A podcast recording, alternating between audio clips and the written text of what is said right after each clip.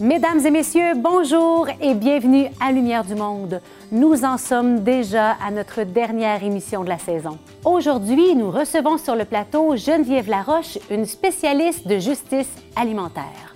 Dans notre reportage, nous nous demandons si des jeunes pensent encore à devenir prêtres en 2021. Et nous recevons le cardinal Lacroix qui nous parlera de la campagne de financement. Bonne émission!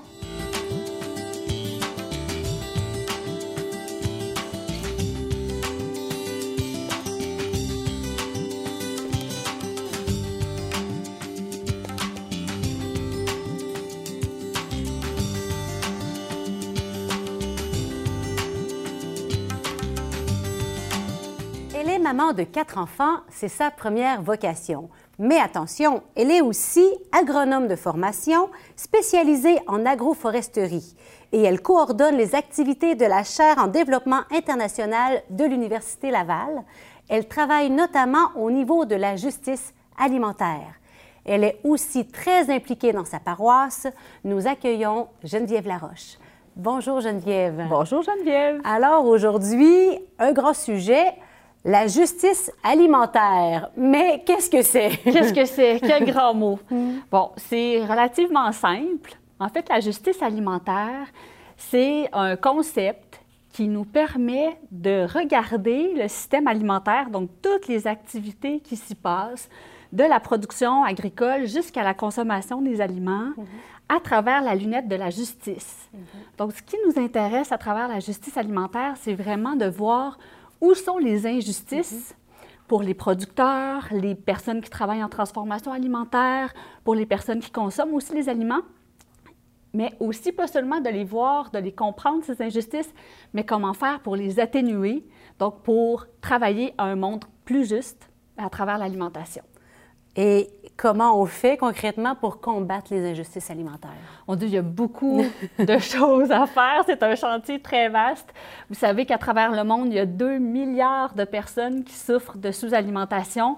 Et il y a un autre 2 milliards de personnes aussi qui souffrent de problèmes de santé liés à leur alimentation et notamment dus à l'obésité. Donc, c'est un vaste chantier. Presque tout le monde est concerné par la justice alimentaire. Donc, concrètement, nous, en tant que, personne du diocèse de Québec, comment on peut s'impliquer pour la justice alimentaire? Il y a trois choses, je pense. Premièrement, euh, ben, être conscient du privilège qu'on a de pouvoir manger à notre faim mm-hmm. euh, trois fois par jour, remercier pour ça. Puis ensuite, deuxième chose d'importante, c'est de s'informer sur la provenance de nos aliments, sur ce que nos voisins vivent aussi en termes de situation alimentaire, de se laisser toucher, d'aller vers les gens qui ont peut-être plus de difficultés à s'alimenter pour toutes sortes de raisons, que ce soit des raisons de santé, des raisons de, de, pauvreté économique, que ce soit des raisons de euh, tout autre, de difficultés familiales, peu importe. Donc, d'aller vraiment à la rencontre mhm. de ces gens-là pour comprendre leur situation, je pense que c'est vraiment le cœur de ce qu'on peut faire. Puis ensuite, ben, j'inviterais les gens peut-être à faire à choisir un pas. Pas en faire mille, pas en faire cent, en faire seulement un au moins, on, est sûr de le faire. Exactement. Donc, ça peut être un pas, euh, par exemple, choisir d'acheter un produit qui est certifié équitable, parce que ça, ça nous, ça nous assure que les travailleurs qui ont contribué à ce que l'aliment se rende sur nos tablettes ont été traités avec dignité et ont reçu une rémunération juste pour leur travail. Mm-hmm. Ça peut être aussi euh, lorsqu'on est bénévole, par exemple, dans des banques alimentaires ou dans tout autre milieu, de, considérer les personnes qui viennent à nous et qui sont en situation de demande comme des êtres humains remplis de dignité. Mm-hmm. Pas seulement comme des clients, mais vraiment comme des personnes qui ont besoin de retrouver cette dignité première qui est, c'est le celle des... Hein, oui, c'est ça, exactement. Exactement. Je pense que c'est quelque chose qui est particulier au concept de justice alimentaire, c'est que cette cette notion-là de justice ne peut pas être comprise sans entrer en, lien avec les personnes. Et donc, puis pour moi, en tant que chrétienne, mais catholique, ça veut dire aussi aller à la rencontre du Christ, vois, à travers, à travers leur, euh, cette pauvreté puis ce besoin que ces personnes-là ont, qui me renvoie aussi à mes propres manques et à mes propres besoins aussi. Donc, c'est vraiment de renverser aussi le, la, la, position des uns et des autres. Parfois, quand on est en position où on veut aider, on se sent un peu supérieur parce que, bon, on se sent plein de capacités, puis etc. C'est beau, mais reconnaître ses propres vulnérabilités, ça nous permet d'aller à la rencontre de ceux aussi qui viennent à nous à cause de ces vulnérabilités-là. Puis ensuite, bien là, quand la, la, relation se met sur un pied d'égalité, mm-hmm. puis on se parle vraiment en tant que, que personne digne, ne serait seulement parce qu'on est et non pas parce qu'on fait ou parce qu'on a, ben, à ce moment-là, c'est là que la, la, vraie rencontre nourrissante peut avoir lieu, puis on peut trouver les manières de, de mieux accompagner ces personnes-là dans leur situation, puis éventuellement les aider à, s'en sortir. Hmm. Hmm. Euh, alors, est-ce que tu aurais des exemples à nous donner qui illustrent la justice, l'injustice alimentaire? Oui, absolument. Bien, par exemple, euh, on sait que la plupart des travailleurs agricoles sur la planète ne font pas assez d'argent pour se nourrir convenablement. Eux-mêmes. Oui, exactement. Donc ça, c'est quand même une aberration, c'est une injustice flagrante.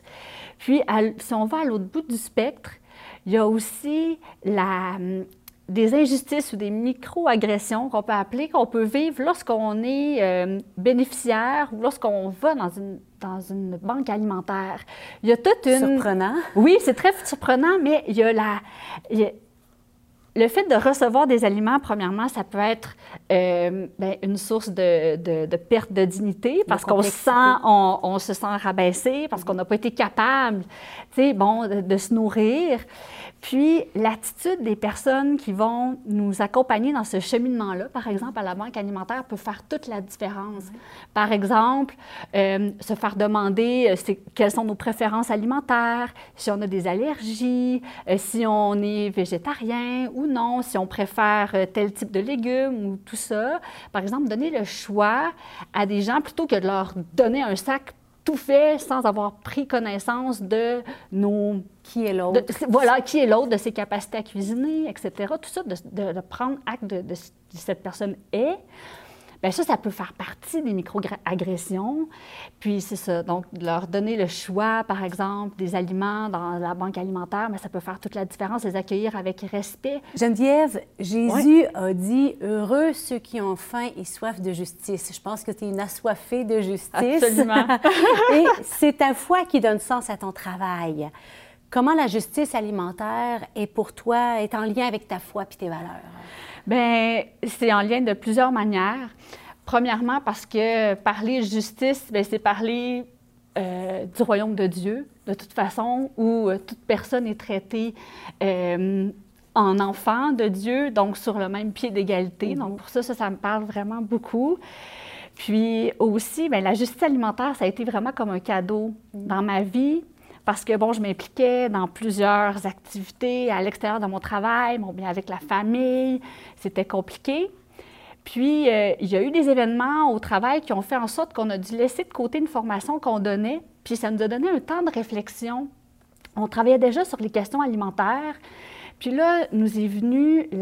On a entendu parler de la justice alimentaire, donc on a approfondi ça, puis on a trouvé que c'était un concept tellement plus porteur que ce qu'on faisait auparavant, qu'on a décidé de l'utiliser finalement, puis de l'approfondir et d'en faire une formation.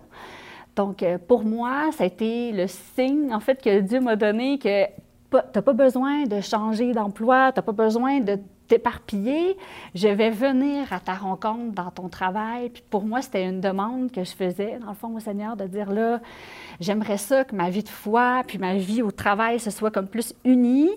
Puis, bien, ça a été, en tout cas, sa réponse, je pense que ça a été vraiment très beau. Il a unifié tout ce que tu étais, ton désir profond d'être une actrice concrètement auprès des gens qui ont besoin. C'est ça, exact. Puis à travers le, comité d'organisation, ce qui est beau aussi, c'est qu'en parlant de justice alimentaire, on s'est dit on ne peut pas parler justice sans inclure sur notre comité des gens qui souffrent de cette injustice-là, parce que c'est vraiment une souffrance quand, quand on est en situation d'injustice. Donc, ça nous a amené à amener des personnes en situation d'insécurité alimentaire, donc qui vivent soit des familles, une, mère monoparentale avec des problèmes de santé, une autre personne avec euh, bon, des difficultés euh, personnelles depuis l'enfance et qui traînent un lourd passé, des personnes aussi avec euh, bon, différentes différentes pauvretés qui viennent enrichir notre comité. Qui ont un apport réel. Absolument, puis qui, qui viennent toujours enraciner le concept qu'on voit dans l'espace, hein, la justice alimentaire, dans leur quotidien. Puis ça, ça fait très bien pour des universitaires, hein, de se faire ramener sur le plancher des vaches. C'est là la vraie vie, là. Exactement, exactement. Puis euh, ça amène aussi une autre dynamique de travail où on n'a pas le choix de, de, laisser de côté nos notions de productivité puis d'avancement pour être dans l'écoute, euh, dans le partage, euh, puis dans, le, dans le, le, profond respect, en fait, de ce que chacune de ces personnes apporte, puis nous aussi, mm. de ce qu'on apporte aussi au, au, comité. Donc, ça, ça a transformé littéralement nos relations humaines. Mm. à l'intérieur de notre équipe de travail. Donc, pour moi, ça, ça a été un des plus grands, euh, une des plus grandes grâces, finalement, de, de, de, ce travail sur la justice alimentaire que, que j'ai vécu. Un grand merci, Geneviève. Puis merci aussi de manière spéciale de nous avoir dit, rappelé comment, comme diocésain, comme chrétien aujourd'hui, on peut faire notre part pour combattre les injustices alimentaires et redonner à chacun sa dignité. Exact. Puis avoir conscience que au travail pour l'humanité, ben ça prend des liens humains aussi, de travailler sur la beauté des liens. Absolument, absolument. Puis ce que je dirais en terminant, c'est que c'est pas ce qu'on fait, qui compte, c'est vraiment le, la manière, puis le cœur qu'on y met. Donc, peu importe. Voilà, je pense que c'est ça qui, qui, compte le plus, vraiment. Merci Geneviève, ben, quelle beauté, c'est beau, merci. Ce reportage présente un sujet dont on parle peu. Pourtant, il reste bien vivant dans le cœur de jeunes hommes qui osent écouter l'appel qui résonne en eux. Est-ce que je voudrais devenir prêtre?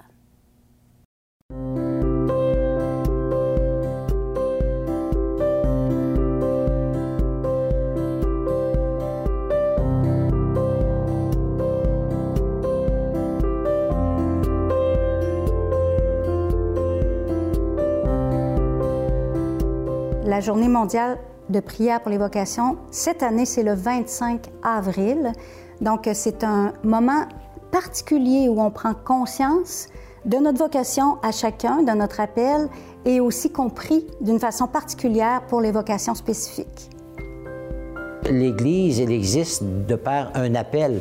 C'est un appel de Dieu euh, qui s'adresse à chacun et chacune de nous, hein, de, devenir enfant de Dieu euh, par le baptême. Et la réponse à cet appel euh, fondamental à la vie se traduit par une vocation particulière euh, dans laquelle la personne va s'épanouir, va, être heureuse, euh, va se réaliser, va, pouvoir développer son plein potentiel dans le service de l'autre, dans le service de l'Église, dans le service d'une communauté chrétienne.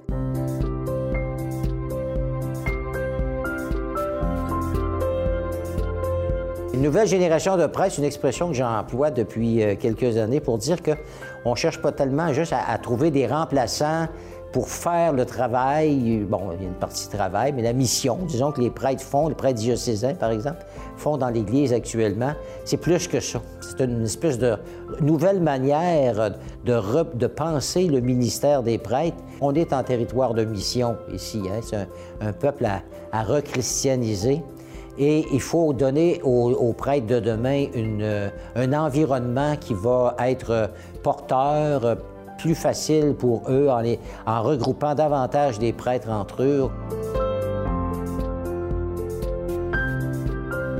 En fait, pour les jeunes en recherche, euh, principalement, ça fait partie de notre mandat d'être disponible pour eux, pour de l'accompagnement euh, personnel euh, et aussi de développer des moyens pour qu'ils puissent être accueillis, être accompagnés, pouvoir discerner dans leur euh, l'appel vocationnel qu'ils ressentent, comme par exemple les grâces matinées. Ça, c'est un moyen particulier pour euh, que des jeunes hommes puissent se réunir ensemble, échanger sur euh, l'appel qu'ils portent et aussi les différents aspects qui concernent la vocation sacerdotale aujourd'hui.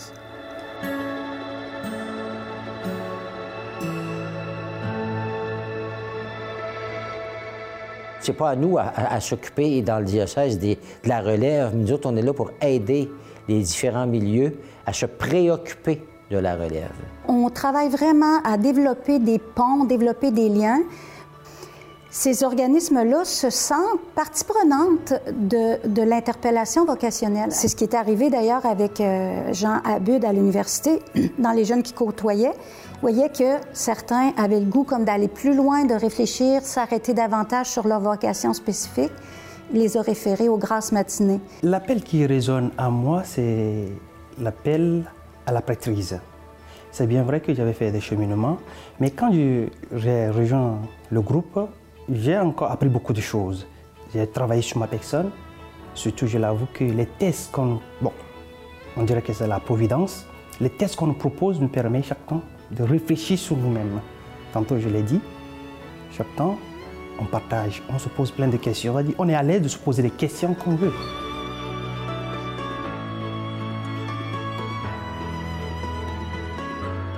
Dans le fond, ce qui m'attire à fréquenter les grasses matinées, c'est que je trouve que dans notre euh, société, c'est difficile de parler de ce genre de préoccupations-là que j'ai, de comment je pourrais servir Dieu, euh, quelle est ma vocation. Je pense que ça, ça donne un contexte très, très bien où que je peux parler de ça avec des gens qui, ont ces mêmes préoccupations-là, puis des gens qui savent comment m'orienter un peu plus. Dans le fond, je suis pas seul. Mais je pense que l'ensemble euh, des activités, c'est bien. Les, prières, la lecture de la parole de Dieu, puis aussi les discussions qu'on a, on peut se poser des questions, dire c'est quoi qu'on pense de certaines choses. On a vraiment la place pour parler. Je pense que c'est vraiment un, bon environnement euh, social, on pourrait dire. Moi, l'appel qui, résonne en moi, c'est euh, à aimer. Je pense que l'amour, ça se fait dans le service. Maintenant, pour le service, euh, que ce soit dans le mariage ou en devenant prêtre, c'est un peu un détail, c'est important, mais je prétends pas savoir c'est à quoi Dieu m'appelle, puis je pense que je vais laisser les choses aller. Mais je pense que généralement, les jeunes de ma génération sont ouverts à la foi plus qu'on peut le penser, surtout comparé euh, à, la, génération de nos grands-parents ou de nos parents. Puis, moi, à chaque fois que j'en ai parlé, ça a été très respectueux puis intéressant. J'inviterai aussi les, jeunes hommes euh, comme moi qui se posent la question à vraiment pas hésiter puis à y aller à ces rencontres-là si ça les intéresse puis qu'ils n'ont rien à perdre en fait.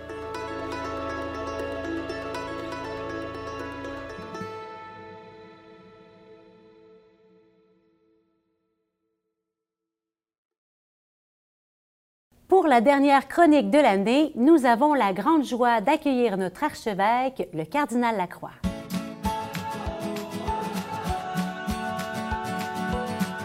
Bonjour, Monsieur le cardinal. Bonjour, Geneviève. Merci de m'accueillir pour cette dernière de la saison. Bien, ça fait tellement plaisir.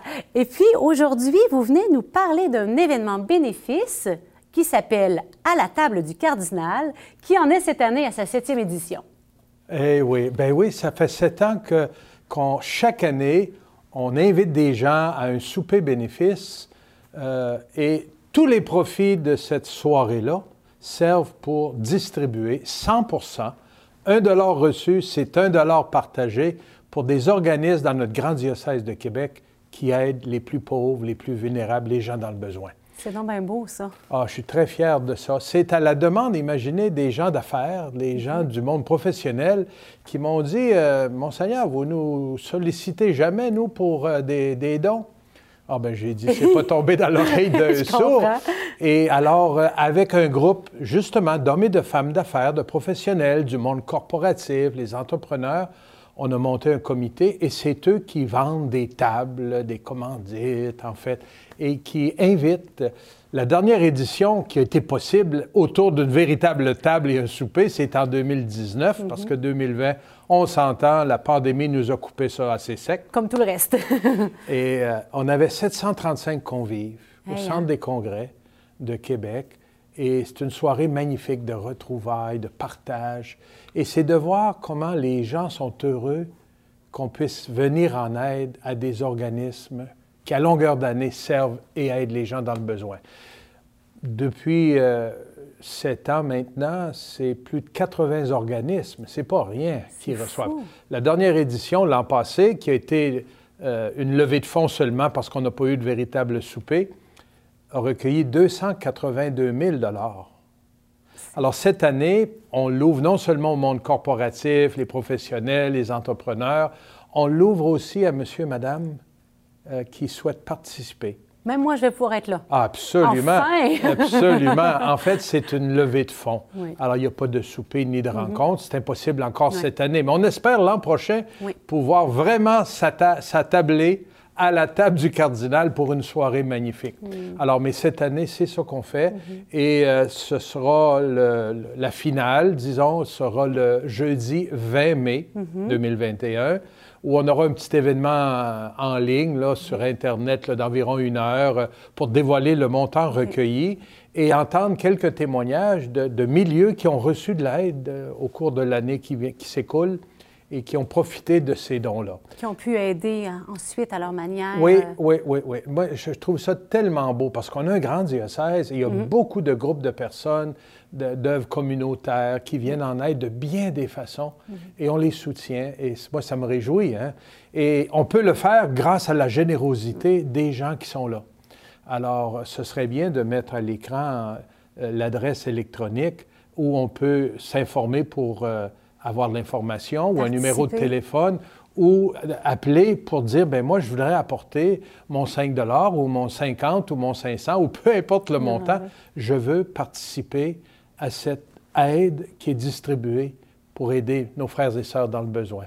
C'est magnifique. C'est une expérience extraordinaire. Et à travers ça, c'est créer une communauté d'hommes et de femmes qui sont fiers de partager et de savoir que 100% des dons se rendent à destination. C'est rare, ça. Hein, ben, il y a des frais d'administration, mais c'est le diocèse de Québec qui les assume pour que les dons soient intégralement remis à ces organismes. Moi, je suis très, très fier de ça et j'espère que l'an prochain, on pourra véritablement être ensemble. Se voir et que ce soit, ce soit venu aussi du cœur de ces personnes-là qui avaient le désir de contribuer, d'aider, de soutenir, de, de, se solidariser avec les plus vulnérables. Mmh, mmh, mmh. Il y a tous ces organismes hein, qui soutiennent les gens qui ont besoin aussi d'être soutenus pour pouvoir soutenir la population. Il y a aussi les paroisses. Eh oui, eh oui, oui, oui. S'il est vrai que notre mission nous invite à prendre soin de, des personnes plus vulnérables et dans le besoin, nous devons aussi prendre soin de nos communautés chrétiennes et nos fabriques. Et chaque année aussi, on a une campagne de financement, on la connaît parfois comme sous le nom de, de capitation ou d'aide à la paroisse. En fait, c'est important qu'on demande aux gens. Et cette année a été tellement difficile à cause de la pandémie. Vous savez, on était des mois fermés complètement, d'autres époques on était à 10 personnes, un petit bout à 250, on est revenu à, à 25. Là, on ne sait pas ce que ce sera, mais ça a un impact majeur sur les finances de nos communautés chrétiennes pour payer notre personnel, pastoral, c'est très important de pouvoir garder notre monde qui sont toujours en service, mais aussi soutenir nos lieux de culte, nos presbytères et, nos institutions, notre diocèse qui a grandement besoin. Alors, je suis heureux qu'on puisse en parler un peu parce que euh, si on veut continuer à servir les gens, il faut avoir les moyens de le faire. Et ça, ça appartient à toute la communauté diocésaine de décider de faire son apport, d'apporter quelque chose et quelque chose de, qui, va aider à soutenir la vie de notre diocèse. Merci, Monsieur le cardinal. Donc, euh, très hâte de vous retrouver le jeudi 20 mai pour mhm. euh, la conclusion de votre table, de la table du cardinal. Et on regarde à l'instant une vidéo qui a été produite il y a quelque temps sur la campagne de financement des paroisses, vidéo à laquelle j'ai eu la joie de participer avec d'autres chrétiens et chrétiennes bien impliqués dans leur milieu. Merci Geneviève.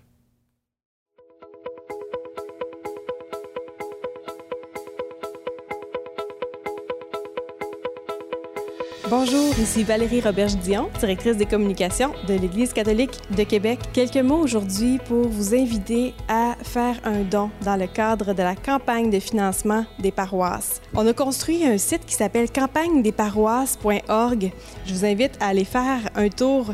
Vous allez voir euh, plusieurs bonnes raisons de donner à votre communauté chrétienne. Votre paroisse, c'est un milieu où on peut se ressourcer, où on peut célébrer, où on peut découvrir notre foi, où on peut la partager aussi. On protège, on valorise notre patrimoine religieux. Je ne sais pas si vous saviez qu'il euh, y a plus de 220 églises qui sont sous la responsabilité de nos 38 paroisses en ce moment. Dernier argument, si je peux dire, mais non le moindre, c'est que votre communauté chrétienne prend soin de ceux et celles qui traversent des difficultés. Les familles, les aînés, les personnes qui traversent un deuil, et tellement d'autres personnes sont soutenues par votre communauté chrétienne. Mais maintenant, plus que jamais, votre paroisse a besoin de votre soutien pour poursuivre sa mission. En tant que directeur général, je m'occupe des ressources financières, des ressources humaines, euh, des ressources matérielles. Et chacun de ces secteurs d'activité-là a été durement touché par la pandémie. Et puis, cette campagne-là est un effort demandé de la part de tous nos paroissiens de, de vraiment agir par solidarité pour l'ensemble de toutes les paroisses dans le diocèse, mais également pour tous les paroissiens, et donner l'exemple. Donner l'exemple euh, pour qu'ensemble, on soit capable de relever le défi. Alors, c'est important de donner à la campagne de financement parce que les derniers mois ont été difficiles, parce que la baisse de revenus fait en sorte qu'il va falloir nous trouver des façons différentes de pouvoir rejoindre les jeunes pour les parcours catéchétiques et aussi trouver d'autres moyens différents de faire Église autrement. L'église, c'est le lieu où je me ressource chaque semaine. Fait pour moi, c'est normal de participer à ce que nos églises puissent, euh, notre église puisse demeurer ouverte. Je donne à ma paroisse aussi parce que pour moi, c'est important de soutenir des œuvres pastorales qui vont permettre à d'autres personnes de rencontrer Jésus-Christ, d'être accueillis dans notre église, dans nos paroisses. Et euh, c'est pour ces raisons que c'est important pour moi, comme membre de la famille, comme membre de l'église, ben de, de faire ma part aussi. J'ai envie de proposer et renouveler ma foi dans la rencontre personnelle avec Jésus, puis je veux la transmettre aussi à mes frères et sœurs. Pour faire ça, ça prend des moyens financiers, des moyens euh, divers, à chacun donner selon ce qui est capable, mais derrière ça, ça prend des moyens pour s'organiser, ça prend des moyens aussi pour entretenir nos bâtiments. Alors, les moyens de s'organiser, c'est ce qui est vraiment nécessaire.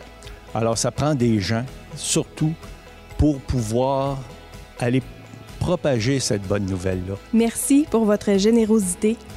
Rendez-vous sur campagne-des-paroisses.org. Merci de nous aider à être là pour vous.